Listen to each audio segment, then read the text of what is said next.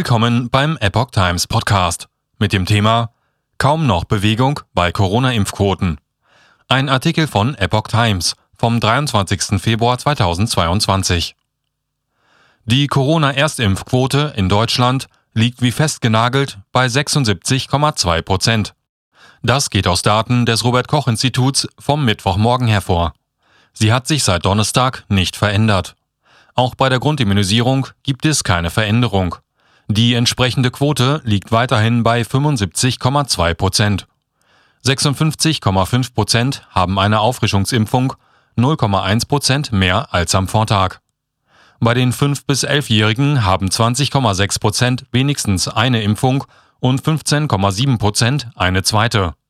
Bei den 12- bis 17-Jährigen sind 64,8 Prozent einmal geimpft, 61,3 Prozent haben eine zweite Impfung und 26,8 Prozent eine Boosterimpfung. Unter den besonders gefährdeten über 60-Jährigen sind 88,7 Prozent mindestens einmal gegen Corona geimpft, 88,5 Prozent haben die Grundimmunisierung, 77 Prozent haben den Booster. Wissen Sie noch, wie das Märchen hieß, in dem sich nur das kleine Kind traute zu sagen, dass der Kaiser gar keine Kleider trägt? Geht es Ihnen auch manchmal so, dass Sie das Gefühl haben, dass etwas nicht ganz stimmt, obwohl viele das Gleiche sagen? Wenn Sie sich lieber auf Ihren eigenen Verstand verlassen und sich nicht scheuen, die Tatsachen zu sehen, wie sie sind, dann ist die Epoch Times genau das Richtige für Sie.